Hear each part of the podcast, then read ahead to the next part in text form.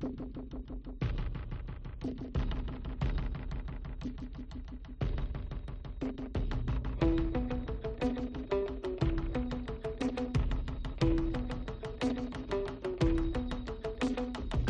siento aquí en mi costado tu puñalada trapera, tu puñalada trapera, ay, la que aún no me has clavado. Bueno, bienvenidos a De Música Ligera, eh, en esta facción que hacemos de entrevistas, porque esta temporada hemos separado el programa canónico de Musiquita y las entrevistas las hacemos aparte. Y hoy es un día un poco especial porque han salido un mogollón de discazos súper gordos. Ha salido el de Rufus, Run Right y el de Rufus de Farfly, de Habitación Roja, mogollón. Y, y no he metido en el podcast, la gente me está diciendo, ¿y el de Vetusta qué? Claro, es que me guardaba un nas de la manga. Bueno, aquí decimos un rosario debajo de la sotana, el cope es otro rollo. Y están aquí, de Vetusta Morla. Buenas, buenos días, buenas tardes. Bueno, esto es atemporal, es un podcast. Hola, ¿cómo Hola, estáis? buenas. ¿Qué Hola, tal? buenas. Pucho, David, Buenis. Guille. ¿qué- Buenis. Me, me falta un cromo para completar, porque la otra vez vinieron Jorge y Álvaro y me falta que Juanma, venga ¿no? Juanma. Juanma. A ver si la Hazte- próxima vez... hazte- Con Juanma es para que te hagas una a solas con él. Espera. Sí, porque estaba muy produciendo ahora. Está... Sí, sí, sí, tiene, tiene mucha vida. Mucha, mucha vida interior. Bueno, Discarracker, eh, espectacular. No, es verdad, tío. O sea, yo los adelantos ya me iban tirando, pero cuando me pasaron la semana pasada el disco para escucharlo, en privado, claro, no se puede tal, me ha flipado hasta... Oye, una cosa, ¿no estáis un poco hasta el gorro de que os, de que os halaguen tanto? Eh, no, deci- ¿No os han dicho nunca alguna crítica mala que... Yo he escuchado los Sí, tristes. claro. Eh, sí, los tristes. Digo, O esos que quieren ser Radiohead, digo, eh, pero no me parece una mala una mala empresa. ¿Veis? Nunca son Sí, alguna bueno, crítica así. De vez en cuando sí entran algunas. Mira, ayer, por ejemplo, Raro, ¿eh? ayer el, el concierto de presentación que hicimos eh, TikTok. eh, en TikTok, hubo un comentario que me hizo mucho gracia, nada más empezar el concierto, que dijo uno, ¿quién se ha muerto? Bueno, pero no sé, no sé cómo tomarlo. lo hablaba con David, pero eh, me pareció muy su- gracioso. súper currado. Estáis muy in the mood de las nuevas, eh, estas tecnologías y las nuevas redes. Hay que adaptarse, ¿no? Bueno, en realidad le- la presentación no dejaba de ser eh, una presentación de tocar en directo, como hemos hecho siempre. Lo que va cambiando un poco son las ventanas, ¿no? Antes pues, ibas a, a tocar a los conciertos de Radio 3 o a, o a una presentación en cual, mm, no sé, en la Biblioteca Nacional fue la última vez. Y ahora nos dieron la oportunidad de hacerlo a través de TikTok y la verdad es que al principio nos resultó un poco extraño, pero luego la verdad es que pensamos que era una idea estupenda porque nos permitía sobre todo poderlo presentar a, ahora que no podemos viajar a Latinoamérica a presentarlo por la pandemia y por un montón de, de razones, ¿no? Pues nos pareció una idea estupenda de poder estar en muchos sitios a la vez y haciendo sobre todo la- el disco en directo que es la mejor manera de presentarlo que existe. Y temas nuevos que no habíais tocado a lo mejor en directo para nadie todavía. Claro. Sí, sí, que habíamos... Porque algunos sí, Finisterre sí que lo habéis trabajado en estos últimos conciertos de... Sí, la Virgen de la Humanidad Virgen también, se había estrenado, sí, pero no otros temas y demás. Y bueno, claro, es que acaba de salir. Os iba a preguntar del feedback, pero no hay feedback todavía, ¿no? En estas pocas horas que os han dicho. Pues se colgó ayer, yo creo que salió ayer a las 12. A las 12. Mucha emoción, ¿no? Ves la gente, es verdad que no hay muchos feedback todavía.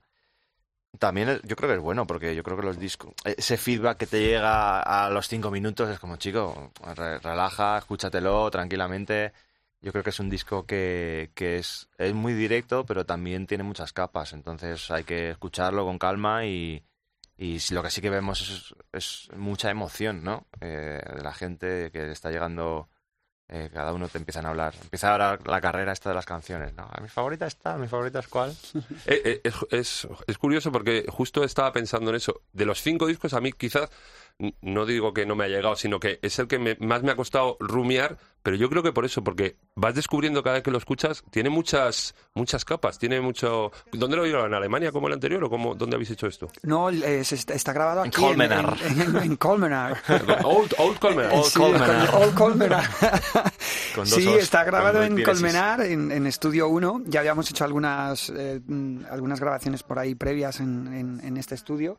Y la verdad es que es un equipo maravilloso los que lo, los que lo, lo llevan. Y, bueno, y, también es, muy, muy gracioso porque Colmenar era siempre como la, el pueblo rival de Tres Cantos, ¿no? Que es de donde eh, hemos pasado nuestra infancia y adolescencia y demás.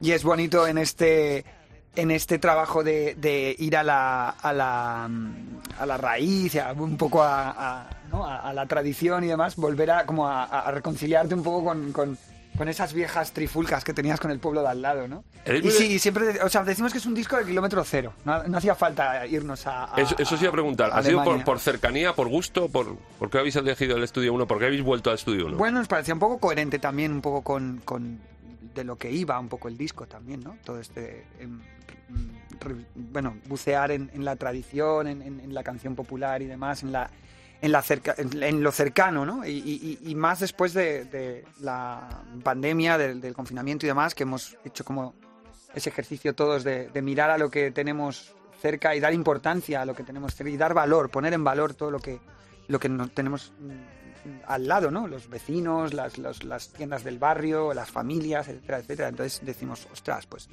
hay estudios aquí que, muy bien, ¿no? Pero- ¿Por qué no aprovecharlos? Pero Vetusta ya, ya es muy así de siempre. O sea, ¿por qué os habéis volcado en este disco a tope? Porque hablaba antes con David, eh, por ejemplo, de hay un tema que tiene, eh, ¿cuál es? El corazón de lava, eh, que tiene como una, como- tiene una melodía ahí como de copla antiguo, eh, que eso no lo habíais hecho nunca, yo creo, buscar en raíces de aquí, ¿no?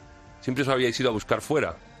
Sí, bueno, es que en los últimos años pues eh, ha sucedido sin más. Eh, ha habido un- una pequeña curiosidad, un pequeño interés por conocer la, la, la, la música que se ha hecho aquí cerquita y que se ha hecho antes y que eso hay un hay un legado muy fuerte que por diferentes circunstancias eh, se ha tenido se ha vivido eh, o la- en nuestro caso la hemos vivido como muy de, espaldas a ella eh, durante muchos años y, y fijándonos en lo que venía de fuera, la música anglosajona, y de repente, bueno, pues ha habido un interés y creo que está, es muy válido, es bueno y es, y es maravilloso poder acercarse a esta música para, para conocerla, para incorporarla dentro de tu propuesta, para darle valor, para de cara al resto de la gente y para que nos fijemos un poquito más en ella porque hay cosas que son increíbles.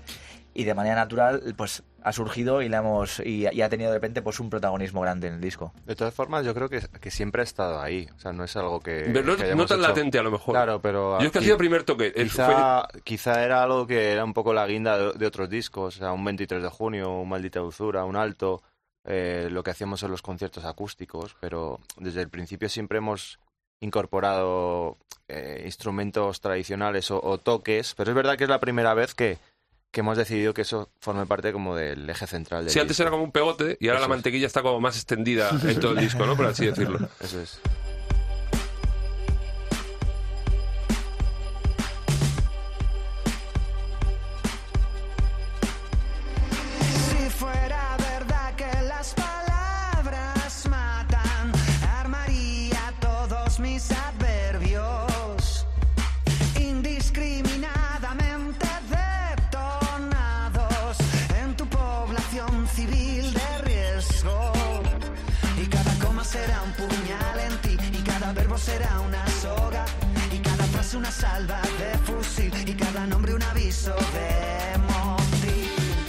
Tenéis gira por eh, eso hablaba también antes que, que la primera vez que vais a que sonarán así a lo grande, bueno, el, el- el metro, el- el- lo del metropolitano, eso es un, un disparate auténtico.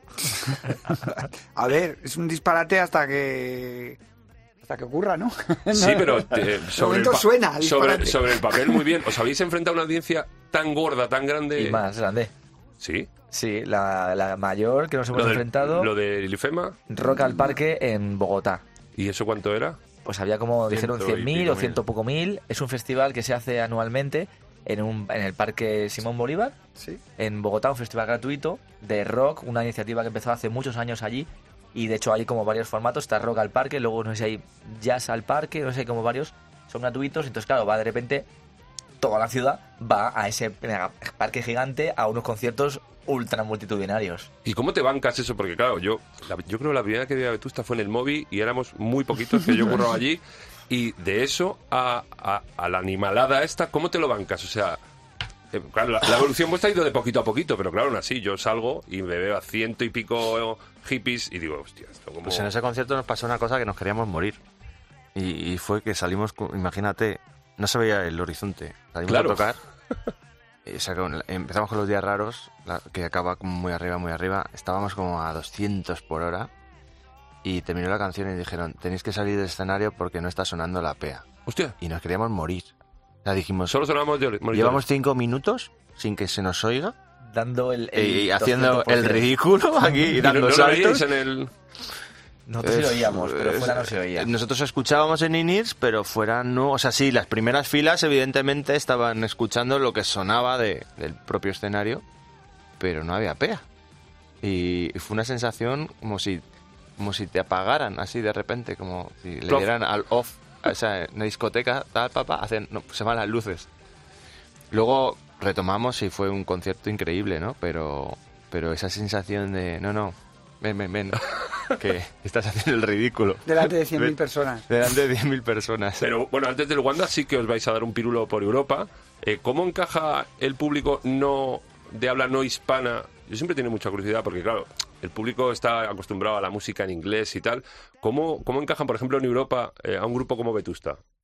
¿Qué feedback? ¿Es, es de sobre todo inmigrantes o va a veros público eh, autóctono? Bueno, eminentemente eh, son emigrantes, mm, obviamente, pero luego, bueno, esa gente también pues trae a, mm, Sus coleguis. a parejas, coleguis, ¿no? Que ya están asentados allí y demás, y hay un poco de todo. También hay, tenemos, hay una, tenemos una fan alemana increíble que ¿Es Moliver o Vetusters o cómo se llaman los fans de Vetusta? no, lo tenéis- sé, no Mol- sé, Mol- morlacos. Mor- Morlakers. No lo sé.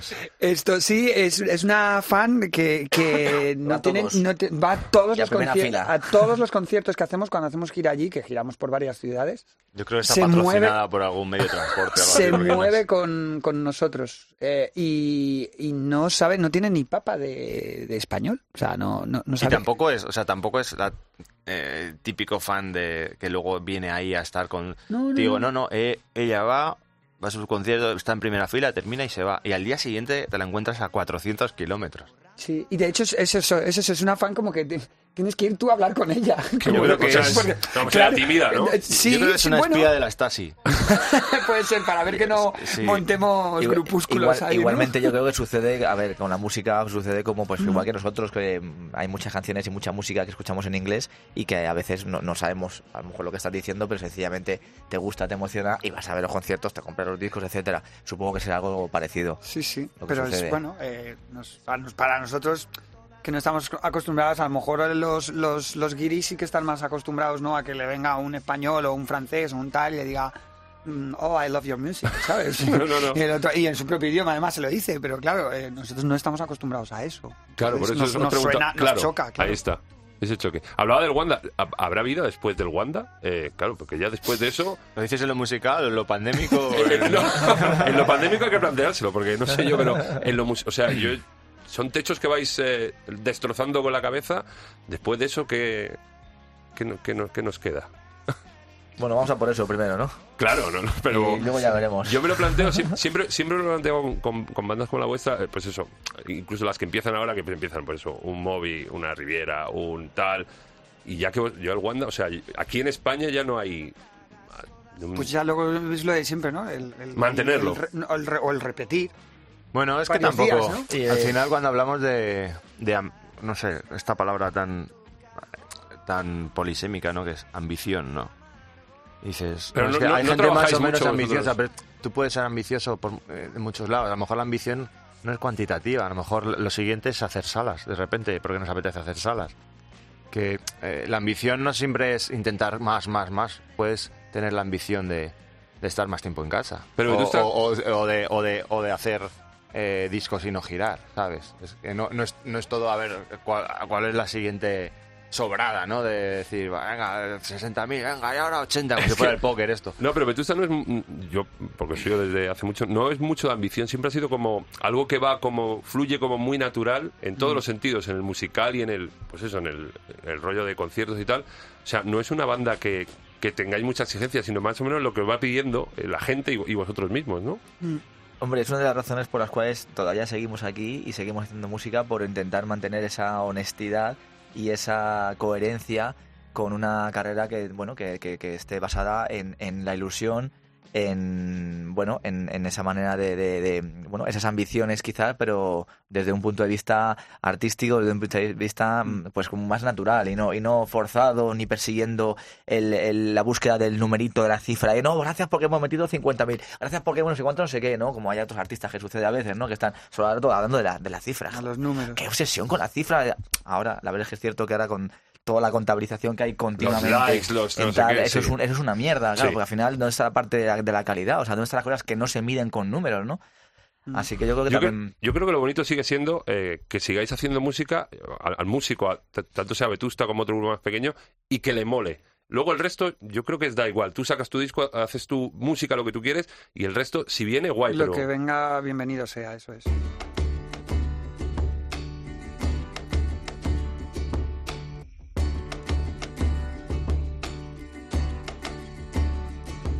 Al final de la escapada hundiremos nuestros barcos, arderán todas las huellas tras de mí. Si el sudor valió la pena, si se consumó el milagro, lo sabremos si este verso vuelve a hacer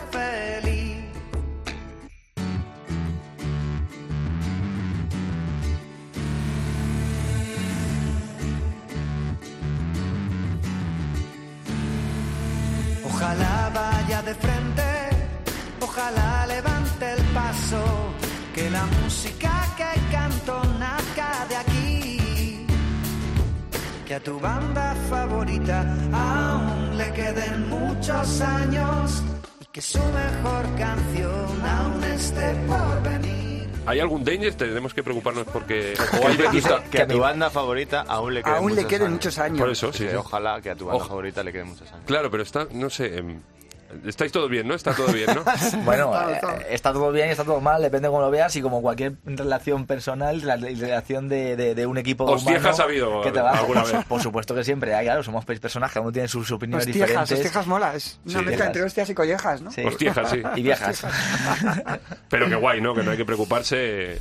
Sí, no, la, la frase va más un poco por... por es como es un, como un cierre es el cierre perfecto del, del disco Sí, porque es como el tema es increíble. como bueno llegar a ese momento de, de- de luz de llegar a esa búsqueda también de, ese cable a tierra que para nosotros después de un confinamiento después de estar todos independientes en nuestras burbujas personales y demás eh, a la hora de abordar un disco hemos eh, encontrado ese cable a tierra que para nosotros son las canciones y, hacer música juntos en un escenario, etcétera, etcétera, ¿no? Y al final es un momento en el que eh, tienes, como decía Guille el otro día, tienes la visión nuestra desde dentro, pero también la visión de como nos, ya no solo nosotros como espectadores de otras bandas, sino también como nuestro propio público, ¿no? Mi- mirándonos a nosotros como es un momento de celebración entre público y ese- banda, ¿no? Ese cable a tierra os vale a vosotros y, y los vale... que, a- claro, al final es, Sí. es, la- es lo que habla también, una idea de transmisión que recorre todo el disco, de, de la, la- la trascendencia también que, que se genera a través de la tradición, ¿no? Esa tra- transmitir de, una, de la generación precedente, tú lo, lo, lo- lo- lo haces tuyo y lo eh, relanzas hacia el futuro, ¿no? Y al final lo que queda, más allá de, de todo, cifras, eh, wandas y todo, al final, más allá de nosotros, lo que nos sobrevivirá. herencia, ¿no? Lo que nos sobrevivirá son las canciones. Es lo que es la última frase del disco. eh, cuando todo se termine, seguirán aquí, que son ellas las que se quedan, ¿no? Las, las canciones. Y es una manera de decir eso que, por favor, que, que dure mucho tiempo No, esto, no, ¿no? pero- Que te quedes. Es lo que estás diciendo, o sea, a- aunque se acabe esto en, en algún momento, que ojalá, ¿no? Pero que va a seguir ahí, o sea, cuando casca algún Bueno, músico ya lo y has tal... hecho, ¿no? Al final... Claro, pues, tío. Se mueve Leonard Cohen, pero Susan sigue viva, ¿no? Así es. Y, y hay esa canción también, como decía Pucho, está, está hecha desde, desde nuestra parte como músicos, pero también desde nuestra parte como, como melómanos y como, como, como enamorados de, y, y- y creyentes de que todavía tu banda favorita tiene su mejor disco por hacer, ¿no? Y que su, su mejor canción está por llegar, que yo creo que es lo que todos esperamos y, confiamos de, de nuestras bandas favoritas, ¿no? Que también puede ser que tu banda mismos. favorita, que tu banda favorita esté por llegar. ¿No? Que no, no, tampoco hay que, que obligar a una banda a durar toda la vida si no tiene nada que contar, porque a lo mejor que tu banda favorita aún esté por venir, ¿no? Que también puede ser bonito, pero al final siempre todo eh, camuflado o, o- llevado a través de las canciones, es lo que queda. Siguen saliendo bandas increíbles. Vosotros eh, seguís mirando de reojo todas esas bandas nuevas. Yo tengo una cosa que siempre pregunto a la gente que viene. Cuando vais a la furgo, suele ser, o vosotros vais en jet ya, no, eso no vais. No, no, Mucho uno, jet, cada ¿no? uno en un jet. Mucho en tren. Sí. Vamos. Y en tren, cada uno en un vagón. Nunca queremos estar separados siempre. ¿Compartís eh, música? La furgo es un sitio para pues eso. Mira, escúchate esto que he escuchado. ¿Tenéis algún tip así que darme Cada uno vez- cada uno cada así? La verdad es que so- estamos más atomizados con, con, ¿no? con los, Cada uno con los estos, compartimos, pero, compartimos música en los Camerino. camerinos. pero aquí Ahí el- compartimos el música. nos comparte mucha música. ¿Qué les pones tú, David, hacer las últimamente? Yo, pues según voy conociendo, co- conociendo cosas Por ejemplo, y músicas de todo tipo, de- eh, uf, por ejemplo, hace poco he redescubierto el disco de, mm, de Iron and Wine, el, el, el- ¿cómo se llama? El Shepherd's amarillito. Dog. El Shepherd's Dog, hace lo que lo conocí en su momento, pero no lo había, y lo he vuelto a redescubrir, y es, por ejemplo, eh, de, de una de las últimas cosas. Tiene mucho de cable a tierra ese disco también. Me, me hago unas playlists, las voy compartiendo, Hostia. y luego en su momento es cuando surgen, ¿has escuchado esto? No sé qué, ¿has escuchado? Y de repente ahí nos hacemos intercambios de cositas. Hay uno muy que te pueda molar a ti mucho, se llama J.P. Bimeni, que es un de Burundi que emigró pues, por la guerra, la guerra que hubo allí y emigró a, a Londres, creo que es. Y es un tío que hace soul, que está de puta madre, con una banda de músicos de aquí además, se llama The Black Belts. Y ha sacado el segundo disco ahora, va a, saca- va a salir ahora y te va a molar bastante. ¿Y vosotros, Bueno. bandas de aquí españolas, eh, alguna sí que miréis de reojo que os mole así mucho? Pues mira, hoy justo o saca disco, saca disco Rufus, que es una banda que nos flipa, que vino con nosotros también. Os puse un poco de- de, falta de el- otro día que no vinisteis. Estábamos haciendo me, me imaginaba. Estábamos todos con, mirando de reojo a ver si de la- se acababa eso pronto por si podíamos ir, pero nada. Y Eh, sí. yo creo que es una banda a la que estamos súper orgullosos además, porque bueno, aunque hagamos estilos distintos, pero yo creo que compartimos eh, mucho de la manera de entender la música, de el hecho de tocar juntos, de, de- el groove, el, el- el trabajo también y, y bandas de como de, de- de poco a poco, de poco a poco y Sí. de, de- de base en directo todo. Un cartel Vetusta Rufus estaría... Ya bueno, lo- lo, hicimos. lo hicimos. Son- fueron nuestros teloneros. Por eso te decía que nosotros verdad, lo llevamos claro, de claro, teloneros claro. en la gira pasada. Es verdad, es verdad. Y por eso nos sentimos como un poco como si fueran nuestros nuestros primos pequeños, Ah, vale, ¿no? vale, vale. Muy orgullosos de todo lo que están haciendo. ¿Y tú, Pucho, alguna cosita así que...? Pues mira, el otro día estábamos hablando precisamente, no sé, esta semana de, de promo ahí en, en los en, en- entre, entre- entre medias de las entrevistas y tal, de, de Stanich. Que la otro, verdad que vi que- otro día que también... Vaya disparatón. Sí, sí, la verdad es que es un personaje además que, que, bueno, que de primeras te puede resultar como este tío de dónde, de dónde ha aparecido, de dónde ha salido, tal y cual, pero ostras, eh, muy interesante. Pues Todo la, el- el- la- la lírica que tiene es bastante, bastante bueno. Es muy curioso. Y, Mm. y era como un tío... El otro día le vi como más abierto. Estuve hablando con él el miércoles y le vi como más... Pero antes era, era un tío como muy... Sí, bueno, me contaron, yo no sabía, Bueno, no sabía que, no- que no hace entrevistas, ¿no? ¿no? Ahora no- sí. Le tiré un poco el otro día para... Ahora dijo, sí, he empezado. me dijo, bueno, bueno, sí, lo mismo. Lo Me, arrimo. Se ha dado cuenta de que la manera de ir un poco de desarrollar un poco más allá la historia, hay, hay que estar un poco de la mano con los medios de comunicación. No sé, no, quizá, no sé, en, otras circunstancias, en otro sitio, tal, a lo mejor conseguía crear un mito tan grande como para no necesitar de eso, pero a estas alturas de la película, yo creo que aquí parece como. Hay cosas muy guays en, en España. O sea, el- Pero mucho, Le- tío. León Benavente, por ejemplo, también lleva Estanques. unos discos. Buah, los los estanques. De Motoreta, el cachimba. Sí, sí, sí, Sí. Los estanques me flipan, tío, porque Califato son... están haciendo cosas Califato, espectaculares. Sí. Y además, como ahora todo el mundo está sacando discos a la vez, pues es que esto parece es que, no, damos abasto. no damos abasto.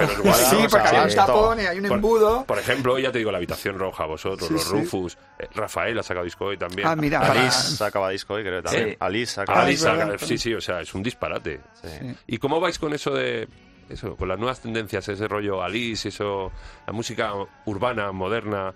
Es que soy un poco polla vieja, ya, yo- entonces, Bueno, me- no, está no, pero gracias a las niñas, no, gracias a mis hijas, me fagocito un poco de eso y ¿Eso te dejan decirlo aquí en la, en, en la cadena? Eh, Lo Polla, que acabas de decir. polla viejismo, sí, sí, es, una, es un término. Es, no un, es una es RAE. importante, o sea, Está por la- se puede, se puede. ahí. Y si no lo corto, no, pero sí se puede, sí. Eh, pues, a ver, está viendo cosas eh, que, bueno, son son súper sanas, que sucedan, ¿no? Generacionalmente, que de repente eh, llegue gente haciendo y entendiendo la música de otra manera, componiendo de otra manera y, llegando a la gente de otra forma, ¿no? Yo creo que, que es motivo de celebración, ¿no? Y que, que todos cabemos ahí.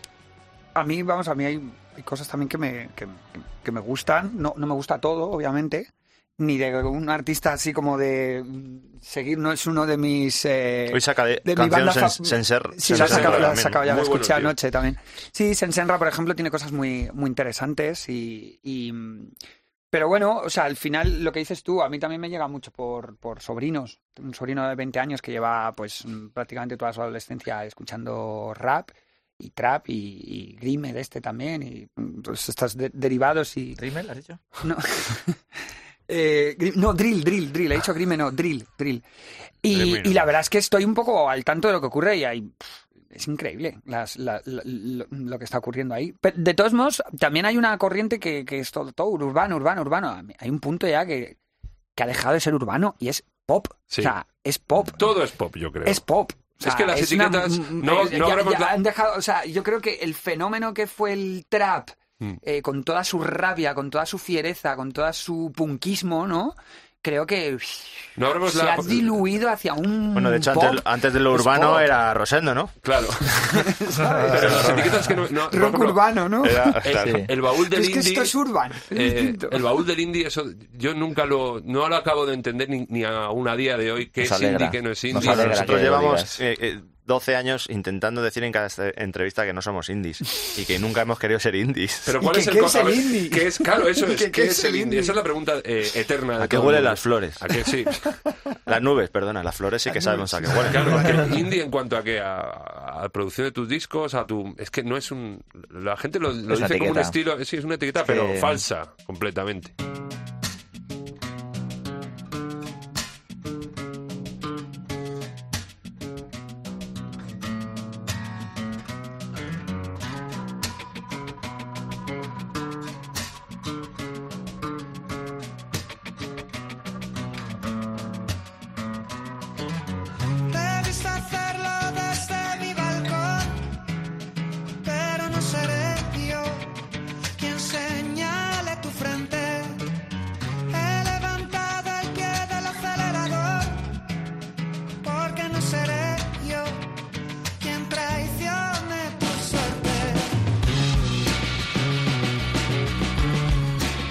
Quería daros la enhorabuena también porque estáis nominados a los Feroz. Eh, os habéis picado una banda sonora bastante curiosa.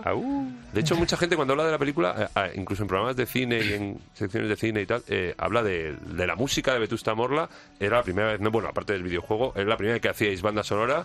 Eh, ¿Cómo ha sido eso? ¿Cómo es eso? Es que yo tengo mucha curiosidad. ¿Os pasan la peli y en base a eso, o vosotros os, os dan un concepto? No, nosotros la verdad es que ha sido un proyecto súper interesante, precisamente porque hemos, eh, nos hemos incorporado desde el, desde el germen, desde antes de, que se rodara. Eh, nos llamó Manuel Martín Cuenca y nos, nos dijo una frase que según se entienda puede ser lapidaria o positiva, decir, os quiero en la película, pero no por vuestras canciones, ¿no? Como, te quiero, pero no por tu cuerpo. Me caes bien. Claro, decía yo, llevo muchos años escuchándoos y creo que tenéis la capacidad de, de generar unas atmósferas y unas texturas que le van a venir muy guay a la peli. Nos pasó el guion. Nos han pasado más guiones otras veces y ha habido más propuestas de hacer música para cine. Pero es verdad que al final estás girando, estás haciendo tus propios proyectos y otras veces que no- ves que no, que no aportas nada. Y que el cine Pero- también es... Claro. A veces se diluyen los proyectos. Pero bueno, eh, terminábamos gira y luego ya lo- dijimos que sí, el guion nos, nos encantó. Fuimos al rodaje, hablamos durante, durante la preproducción de la película mucho de qué tipo de música vamos a hacer, de, de referencias, de qué texturas íbamos a utilizar.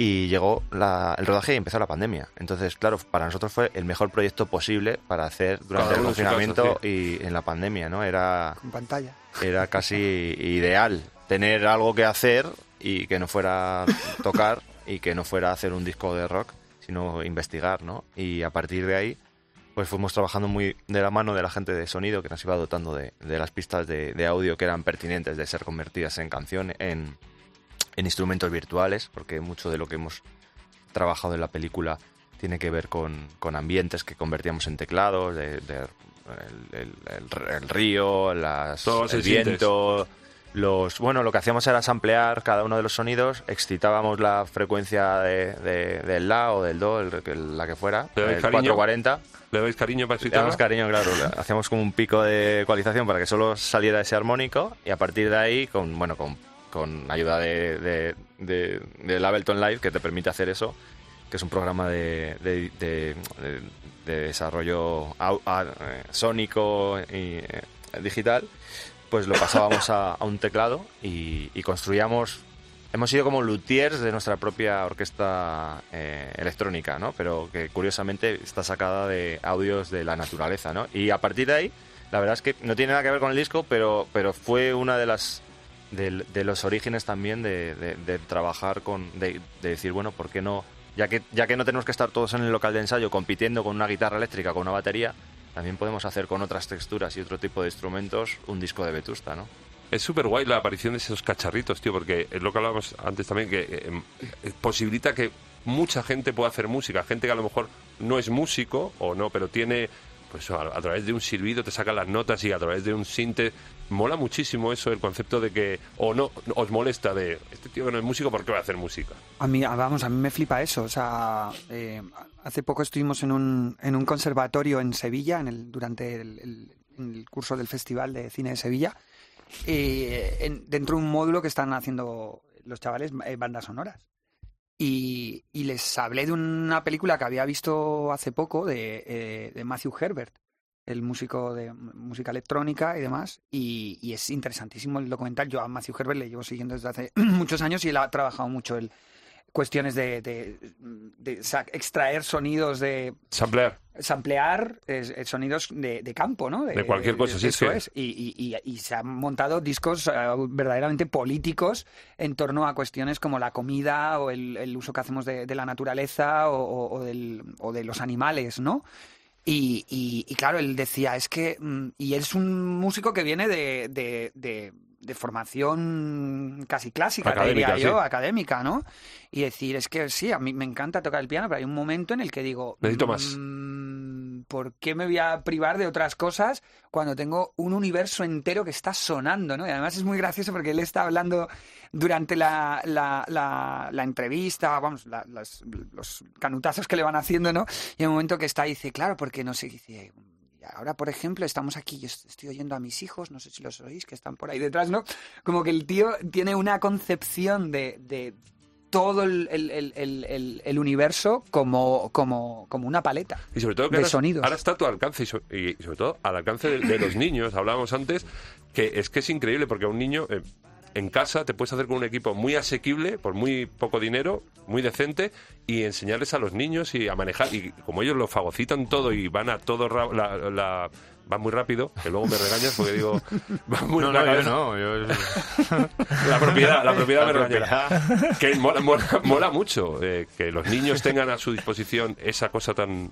¿No? Se ha cortado, mira, la tecnología yo creo que ha- ha- el, el gran cambio que yo veo en, en estos últimos años o, o que, o que, eh, hemos eh, vivido nosotros, que somos una banda de, de primero componer, luego preparar, luego arreglar y luego grabar, yo lo que sí que veo es que... Sois es- canónicos en eso, sois muy... no, no, ahí voy. Es que la tecnología y la manera de hacer música ha, ha- ha hecho que se acorte de una manera brutal. Esa, o sea, ahora, ahora toda esta gente no piensa en voy a componer una canción con guitarra, ya la arreglaré. No, está componiendo y grabando al mismo tiempo y arreglando, ¿no?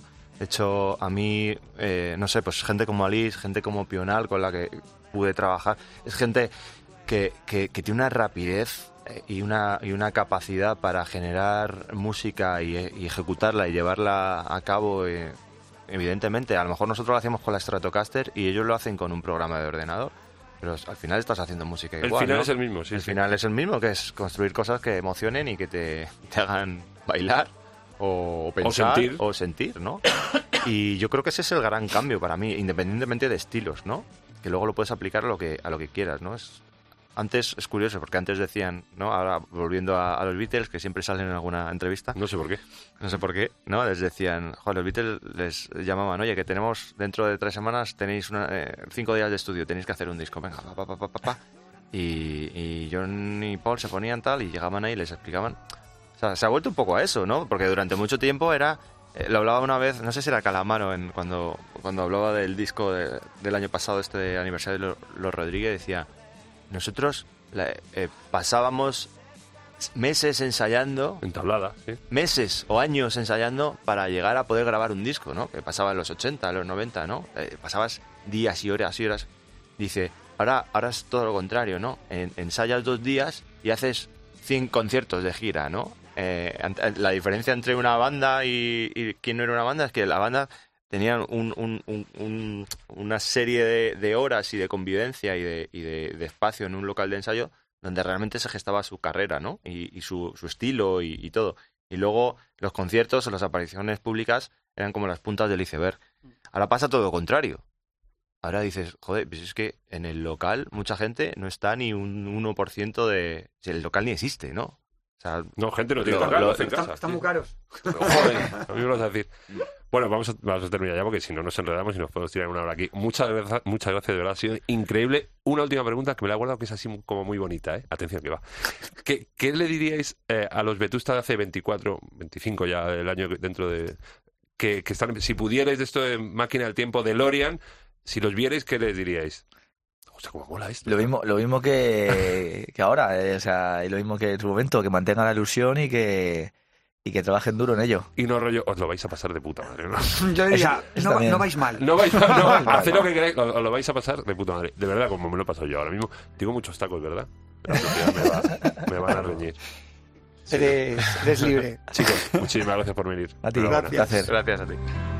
He nacido en una flor que se gira en los entierros con los ojos rojos en solapa ajena.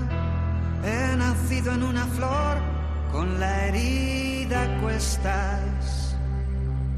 Y he subido montes y he bajado almenas. Ojalá guardaras ese olor. He nacido en una flor con la herida a cuestas. No le importa la montaña, otra hazaña del escalador. Poco importa la guadaña, la mirada del enterrador. Si al final te quiebras,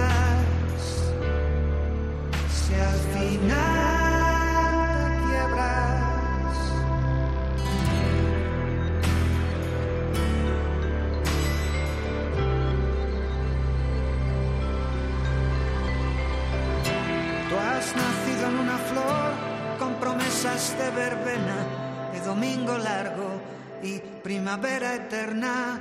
Has nacido en una flor con las llaves puestas. Y has callado reyes y has tumbado reinas. Ojalá tuviera yo ese honor.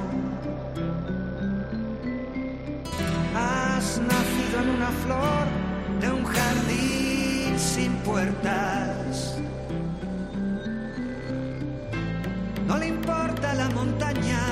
otra hazaña del escalador.